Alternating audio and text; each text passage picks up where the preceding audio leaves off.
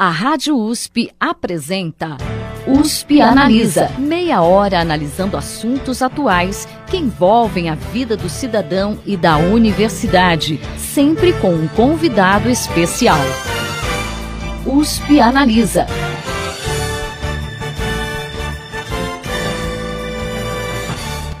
Último USP Analisa, nós discutimos um pouco sobre a reforma da Previdência. E no programa de hoje nós vamos voltar a falar sobre o assunto com o professor da Faculdade de Economia, Administração e Contabilidade da USP, Luiz Eduardo Afonso, e o professor da Faculdade de Economia, Administração e Contabilidade de Ribeirão Preto da USP, Mauri Patrick Gremald. A gente conversou um pouquinho sobre os principais pontos, as principais regras, né, hoje e da, da nova proposta né, como que funciona o sistema, e falamos também em relação a desigualdades, a questão da idade mínima, e agora a gente vai seguir conversando sobre isso. Professores, novamente sejam muito bem-vindos à USP Analisa. Obrigado, um prazer estar novamente aqui debatendo esse assunto. Obrigado, Thaís. Também um prazer estar aqui de novo. Professores, a gente estava conversando no final do último programa sobre a questão da capitalização, do regime de capitalização, né, que era uma, uma proposta que também está em discussão, né, é uma provável implantação dele aqui no Brasil. E a, a nossa dúvida era em relação né, à, à viabilidade uhum. né, de implantação dele. Professora Mauri, gostaria que você comentasse. Olha, Thaís, é, na na última, na nossa última conversa, o professor Luiz colocou algumas questões importantes. A primeira era que o, o a questão do regime de capitalização, como ele está encaixado, vamos dizer assim, na proposta, é, não é muito clara. Você tem algumas noções diferentes, não é, é, é claramente um, um assunto que está meio de lado ali, certo? Quer dizer, e talvez esteja de lado porque, como também o professor Luiz tinha levantado na, na sessão anterior, é que é, o regime de capitalização tem uma, algumas implicações no curto prazo, inclusive fiscais, muito difíceis de serem contempladas. E na reforma da Previdência, um assunto importante para o governo é a questão fiscal. Né? Então, a transição de um regime para um regime de capitalização toda transição dos regimes são normalmente problemáticas e a, o financiamento dessa transição é um problema. Para um regime de capitalização, esse é um problema, é, inclusive no curto prazo, inclusive um problema fiscal é, bastante sério. É, então, talvez a falta de um tratamento é, mais claro de como deva ser, é que talvez a gente ainda tenha que caminhar um pouco para esclarecer essas questões fiscais e talvez o Congresso pudesse um pouco conversar melhor com, com, os, com os ministros envolvidos para esclarecer esclarecer essas questões e como isso vai se fazer, se é que efetivamente essa parte de capitalização vai entrar em cena. É, como também já foi dito, certo, na, na sessão anterior, os países que fizeram essas, essas, essas, essas trans, transformações para regime de capitalização enfrentaram vários problemas. Sempre é lembrado o caso do Chile. Né? Há alguns anos atrás, o caso do Chile era tido como um caso, inclusive, positivo de transição, certo? Quer dizer, mas, num período mais recente, a gente vê que as coisas não são bem assim, certo? Quer dizer, é, a transição chilena teve impactos fiscais importantes, o governo financiou essa transição com muita emissão de título no momento, certo? Que, dadas as transformações que o Chile passava naquele momento, conseguiram ser encaixadas é, no próprio bojo da transição. Coisa que, acredito, eu hoje não é exatamente o caso brasileiro, certo? Ou seja, aumentar a dívida pública para financiar a transição e colocar isso dentro dos regimes de capitalização não parece uma ideia que o governo persiga, certo? Então, a transição vai ter que ser feita de alguma outra forma que não é clara, né? É, e a outra questão é, ao longo do tempo, esse regime, quer dizer, num primeiro momento parecia muito interessante, porque os, os, os ativos chilenos estavam se valorizando de maneira muito forte e os é, os, as centrais de, de, de, de, previdência que faziam essa, essa nova previdência chilena com o regime de capitalização é, tiveram seus ativos valorizando de maneira forte e parecia que no longo prazo a a rentabilidade dos fundos, ou quanto que as pessoas iriam ganhar quando se aposentassem, seria maravilhoso, certo? Acontece que a Previdência é tempo, certo? É muito tempo. E no regime de capitalização são 20, 30 anos, a depender, vamos dizer assim, dos sistemas.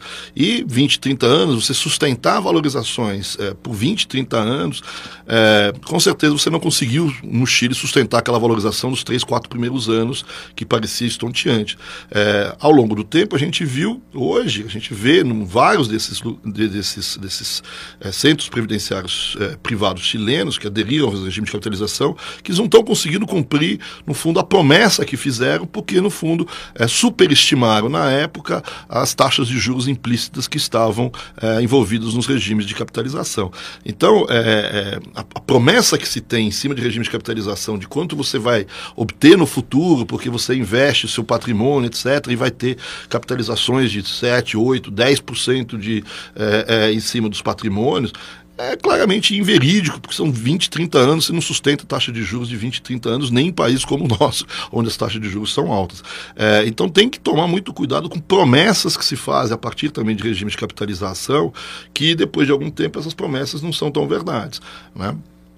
Em relação às alíquotas de contribuição, nessas novas alíquotas de contribuição que a nova proposta traz, vocês consideram que elas funcionariam talvez como uma espécie de justiça tributária?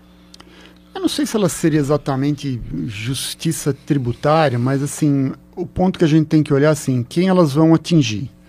Então, o trabalhador do, do setor privado, ele não vai ser atingido pelas alíquotas mais altas, porque o, o a alíquota é limitada ao teto, né, que é o salário de contribuição do RGPS, que é da ordem de R$ 5.800 hoje. Elas vão atingir principalmente os funcionários públicos que têm salários mais altos. Então, para esses trabalhadores, cuja renda vai eventualmente até próximo de 30 mil reais, é que a alíquota de contribuição vai chegar próxima dos 22%, vai chegar em 22%, mas tem que lembrar que essa é o que a gente chama da alíquota marginal, ou seja, ela incide só sobre o pedaço da renda, pedaços progressivos da renda. Então a alíquota que a gente chama de efetiva, no máximo vai ser da faixa de 16,5%, 16,7%. Então é, me parece importante, vai atingir um conjunto de trabalhadores que é muito pequeno, que ganha muito mais do que a renda média do brasileiro e que são justamente aqueles trabalhadores situados nos estratos muito superiores da distribuição de renda. Então, ela me parece ser uma medida acertada. Né, e ela reflete o, o, grau de desigualdade que o sistema tem e também o grau de desigualdade na, na remuneração no Brasil.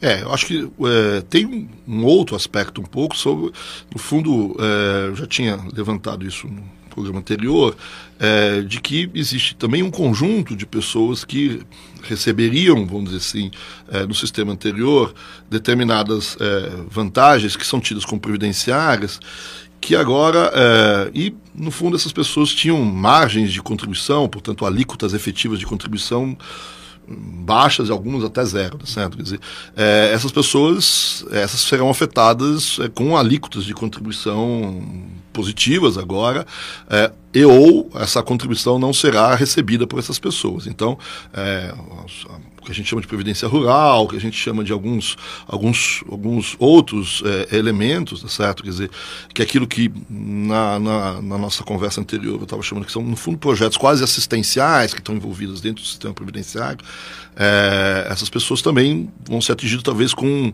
elementos, com contribuições mais elevadas é, ou com contribuições quando talvez é, é, se esperava ou quando foi criado esse tipo de benefício se espera que o restante da sociedade contribuísse para com essas pessoas e não que essas próprias pessoas ou os outros membros do sistema previdenciário pagassem por esse tipo de contribuição. E segundo dados do Ministério da Economia, a Previdência Social registrou em 2018 um déficit de 195,2 bilhões de reais. Porém, há anos, entidades de classe, como a Associação Nacional dos Auditores Fiscais da Receita Federal, contestam esse déficit sobre o argumento de que o governo desconsidera na contabilidade oficial receitas com contribuições sociais, como a COFINS, e a contribuição social sobre o lucro líquido. Afinal, essa é uma dúvida né, que muita gente tem existe mesmo esse déficit da Previdência? Uh, sem dúvida nenhuma ele existe.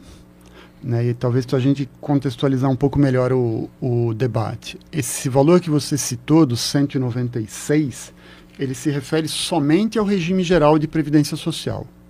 Então, faltam ainda os regimes próprios da União, estados, municípios, Distrito Federal e falta o sistema de proteção social das Forças Armadas, mesmo que a gente só inclua as pensões militares.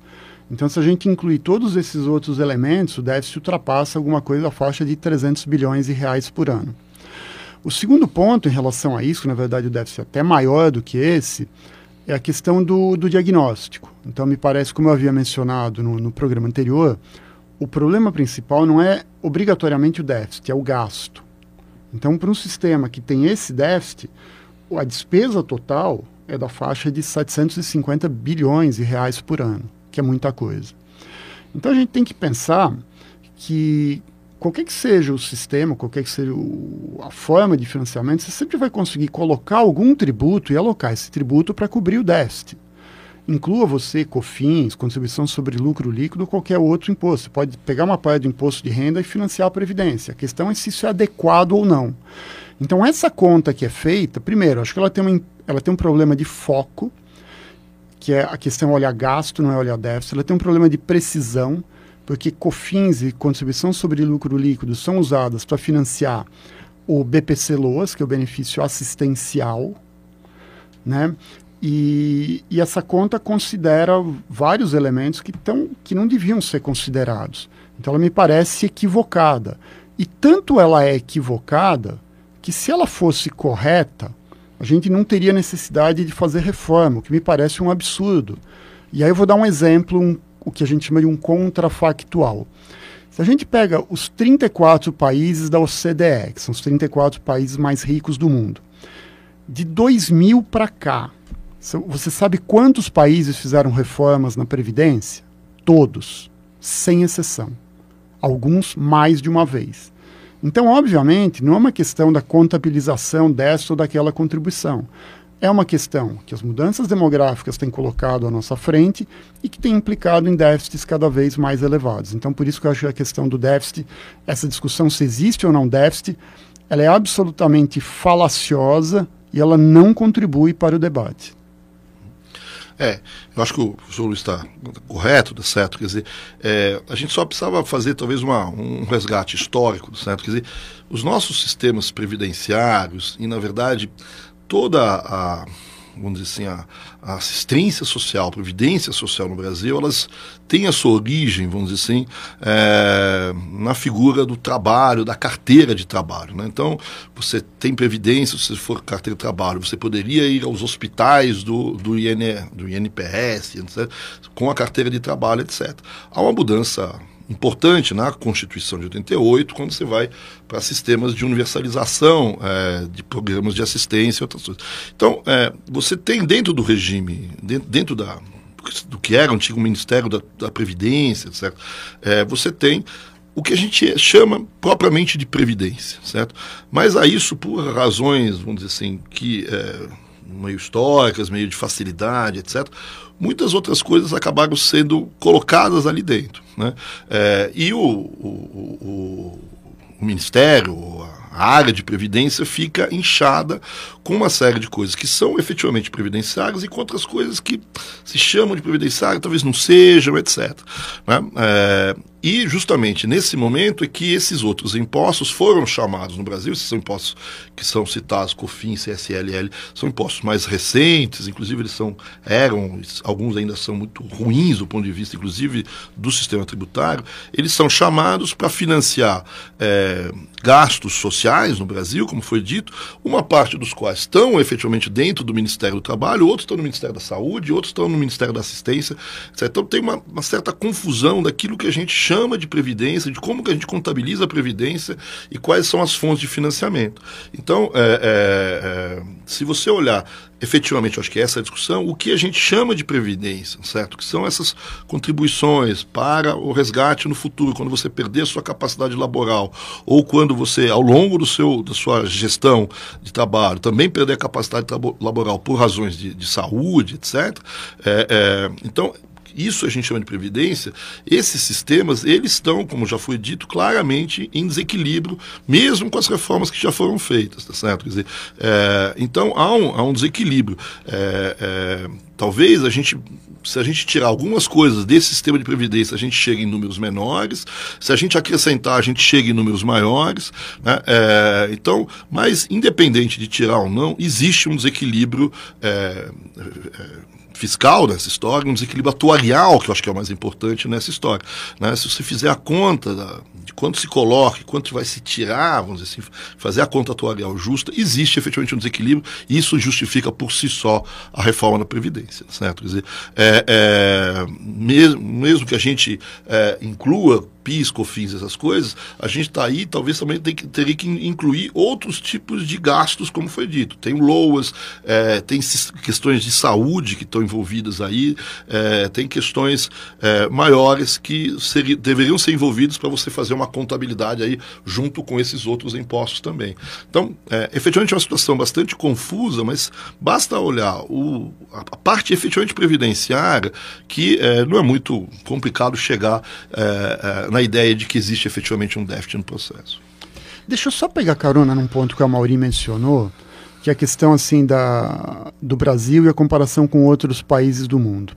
E eu vou dar um exemplo, uh, porque, pessoal, eu estive há pouco mais de um mês num congresso da área de atuária, realizado na África do Sul, e havia vários e vários trabalhos e várias sessões discutindo a questão da Previdência e o que, que os países têm feito em relação a isso. E uma das últimas sessões foi exatamente discutir experiências de outros países e como os países têm feito reformas. E a pessoa que era muito capacitada, que começou a sessão, começou dizendo: olha, não há nenhuma solução mágica, nenhum país que tenha encontrado uma solução que resolva todos os problemas. O que a gente tem são exemplos de mudanças, experiências com mais ou menos êxito em diferentes países, com diferentes iniciativas, mas que atacam várias faces desse mesmo problema.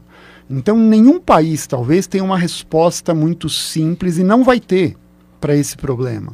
É um problema mundial, assim como é o problema a questão do financiamento da saúde, que é igualmente relevante, talvez até mais complexa.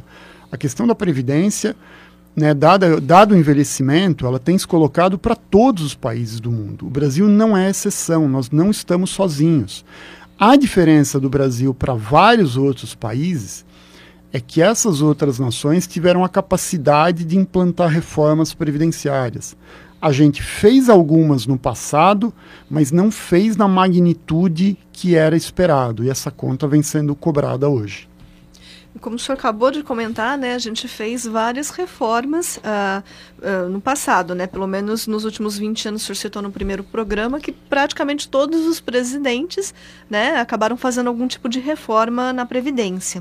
Uh, a proposta de reforma atual tende, ser algo, tende a ser algo definitivo ou essas revisões elas têm obrigatoriamente que acontecer de tempos em tempos? Elas sempre têm que acontecer de tempos em tempos. Eu acho que eventualmente se essa reforma for vendida como algo definitivo, não é correto. Então, talvez é o ponto que possa ser respondido também assim: qual seria o sistema previdenciário ideal? O sistema previdenciário ideal é aquele, por definição, que é adequado às características econômicas e demográficas, ou seja, estrutura etária do país, e que seja capaz de, ao mesmo tempo, atender um requisito que a gente chama de adequação, que é de repor a renda das pessoas durante a velhice, e que seja capaz de atender o requisito de sustentabilidade, ou seja, que a provisão desses benefícios seja feita de maneira continuada e sem colocar em risco o pagamento das aposentadorias e pensões. Então isso obriga a revisões periódicas na no desenho do sistema previdenciário. O que alguns países têm feito e o Brasil tem caminhado talvez um pouco mais devagar nesse sentido, é a implantação já na, nas regras previdenciárias do que se chama de mecanismos de ajustamento automáticos. E esses mecanismos eles são alguma forma do sistema se adaptar a mudanças em condições demográficas. Por exemplo, toda vez que a expectativa de vida aumentar, aumenta um pouquinho a idade de aposentadoria. Toda vez que mudar a renda média da população, muda a taxa de crescimento da massa salarial, muda um pouquinho o jeito, a, o cômputo do benefício. E por que, que isso é importante? Porque isso já está na regra do sistema. Então evita que toda vez que mudar alguma coisa na demografia ou na economia, a gente tem que repactuar esses termos no Congresso, porque senão acontece o que está acontecendo agora. Essa agenda trava todas as outras e o país não consegue fazer mais nada além de pensar em reforma da Previdência? É, essa é uma questão que já foi tá bem colocada, quer dizer, é, a gente olha a experiência dos outros países, a gente como foi dito já, a gente vê todos os países nos últimos 20 anos fazendo reformas e alguns fizeram duas vezes. Né? É, e está entrando em cena agora é, em vários países, é, alguns que fizeram essas reformas há alguma coisa parecida com 10, 15 anos atrás, eles tendo que entrar de novo numa discussão que, do mesmo jeito que para nós, para eles, é uma discussão muito difícil, porque significa que algumas pessoas vão ter alguns benefícios esperados que vão ser alterados. É uma agenda dura, certo? É uma agenda difícil. Nenhum governo gosta de enfrentar essa agenda, nenhum político gosta de tocar nesse assunto, porque ele inevitavelmente traz é, perdas para uns, para outros, é, e algum, algum grupo não vai ficar satisfeito nessa história. Então, é, é, é existe alguns, algumas tentativas de mecanismo de minimizar essa necessidade de reformas mais para frente, como foi dita, é, pelo lado demográfico, com esses ajustes automáticos, mas mesmo assim, né, é, muitas vezes, certo, esses ajustes automáticos, eles é, eles entram para um determinado lado, para um determinado conjunto de, de, de regras, e a gente percebe que para para adequar esse conjunto, eu preciso que um outro conjunto também eh, se altere. Né? Então a gente altera os benefícios, mas talvez tenha que alterar também as contribuições.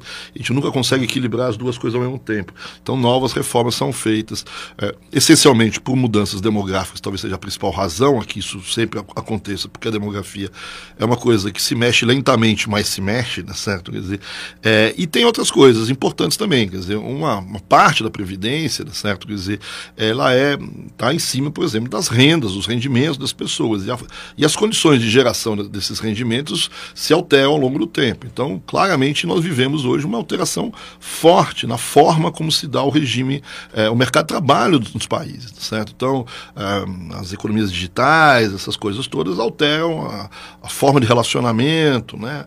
Aquela, aquele, aquele mercado de trabalho mais clássico que a gente está acontecendo, que a gente via, ele, né, de alguma maneira, deixa de existir em certos setores, reaparece em outros, certo? Ele é, é né, você tem no Brasil o famoso processo de pejotização é, da, da, da, das economias, que tem um efeito sobre os sistemas previdenciários, óbvios, certo?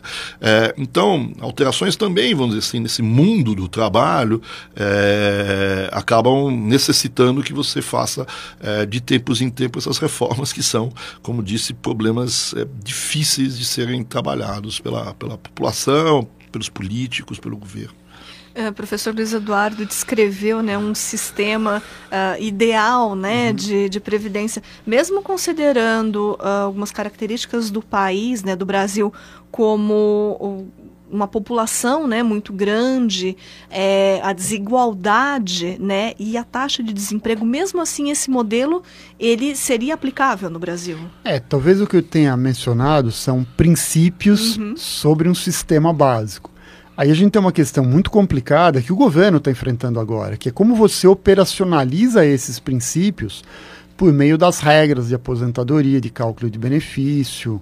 Então isso é um desafio enorme. Assim, às vezes eu fico olhando a reforma e às vezes a gente acha um ou outro ponto, podia ser melhor, podia ser diferente, mas eu me coloco na, na cadeira de quem está lá no Ministério da Economia hoje, que tem uma necessidade muito grande de gerar um efeito fiscal ao mesmo tempo, essa reforma tem que ser viável, ou seja, ela não pode ferir tantos interesses, ela tem que olhar para o futuro.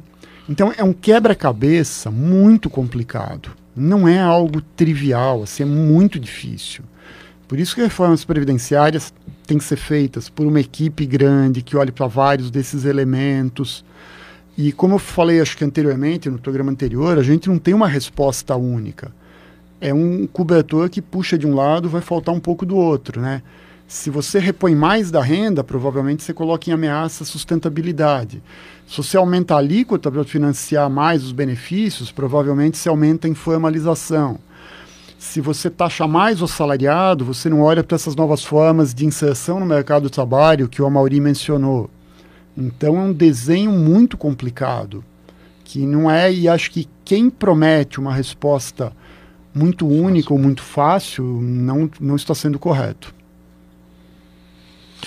Então é isso mesmo, quer dizer, promessas de que né, reformas previdenciárias são fáceis são só promessas, tá certo?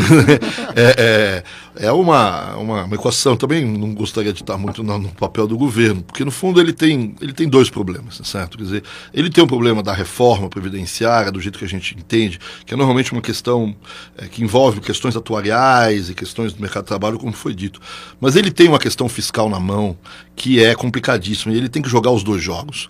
É, é, é, né? Então, muitas acusações que se fazem ao governo é que ele está jogando o jogo da Previdência para resolver um problema fiscal que ele tem, o que não deixa de ser verdade, tá certo? É, é, então, quer dizer, além de um problema difícil que é de Previdência, tem uma outra questão na mão do governo atual, que é um, um déficit a ser sanado, certo? onde parte desse déficit advém efetivamente da Previdência, parte não, é, é, e você tem que é, acertar todos esses elementos que o, que, o, que o Luiz colocou, ao mesmo tempo que né, é, o, o, mercado financeiro, o mercado brasileiro, espera que essa Previdência venha com um ajuste fiscal ao mesmo tempo, né, que são coisas que não são exatamente as mesmas coisas, mas que o governo é obrigado a jogar os dois jogos com os mesmos dados. Certo? E a proposta atual de reforma da Previdência acabou despertando uma discussão em torno da falta de preparo do brasileiro para a aposentadoria, já que, em geral, a gente não tem uma preocupação em economizar para o futuro. É, vocês acreditam que implantar essa cultura na população é viável, uh, considerando até que muitos cidadãos vivem com um salário muito baixo para suas necessidades? Uh, eu não sei se ela é talvez não sei se viável seja a palavra, mas acho que não será uma mudança fácil, porque ela é uma mudança de mentalidade, é uma mudança que vem há muitas gerações. E talvez ela tenha explicações históricas, né? Assim, o brasileiro tem uma taxa de poupança baixa e as pesquisas que são feitas nessa área, elas mostram uma uma separação entre as nossas atitudes e a nossa preparação. Então, quando pergunta para as pessoas que idade elas querem, se elas vão se aposentar, elas dizem que vão se aposentar com uma idade baixa. Com qual benefício? O benefício é relativamente alto. Pergunta qual esforço contributivo elas estão fazendo por conta própria, elas dizem que não poupam. Então essas coisas, esse, de novo, esse quebra-cabeça não se encaixa muito. Então, mas acho que esse é um enorme desafio que o Brasil tem. E, de novo, não é nosso só, é de vários outros países. Que me parece que assim, os, a longevidade nos coloca pontos muito bons pela frente, que é viver mais, aproveitar mais a vida, mas ao mesmo tempo coloca obrigatoriamente a necessidade de um planejamento maior em relação à aposentadoria. E o que a experiência tem mostrado é que esse planejamento envolve, em boa parte, um esforço contributivo próprio, ou seja, poupança de longo prazo visando a aposentadoria, desde o começo. E talvez seja importante a gente ter aquela cultura previdenciária, aquela cultura de seguro, de entender desde o começo que preparação para garantir a renda na velhice é um bem de primeira necessidade. Claro que a gente tem a questão da renda que é baixa para muitos trabalhadores, a questão da desigualdade não é uma, alguma coisa fácil. Mas qualquer contribuição feita desde o começo é melhor do que nenhuma contribuição. Mas isso envolve uma mudança de mentalidade, mas envolve ao mesmo tempo regras estáveis, garantia a essa poupança, garantia que as taxas de administração de fundos não sejam elevadas, que esses valores sejam preservados ao longo do tempo. Então, tem uma questão do que as pessoas têm feito, mas tem uma questão dos incentivos que essas pessoas têm essa poupança de longo prazo. Bom, infelizmente o nosso programa chegou ao final. Eu gostaria de agradecer a presença do professor da Faculdade de Economia, Administração e Contabilidade da USP, Luiz Eduardo Afonso, e também do professor da Faculdade de Economia, Administração e Contabilidade de Ribeirão Preto, da USP, a Mauri Patrick Gremaldi. Professores, obrigada por mais essa semana, né, esse bate-papo gostoso da gente aqui, e eu espero que o pessoal em casa tenha uh, se informado melhor a respeito da reforma. Espero que sim esperamos ter ajudado os ouvintes do programa. Agradeço o convite também, fico à disposição de vocês. E o espaço está sempre aberto para vocês, professores. O programa de hoje fica por aqui. Até a próxima semana. Você ouviu USP Analisa, um programa da Rádio USP Ribeirão em parceria com o IEA Instituto de Estudos Avançados, Polo Ribeirão Preto. Produção do Serviço de Comunicação Social da USP e do IEA. Coordenação, Rosimeire Talamone. Apresentação, Thaís Cardoso.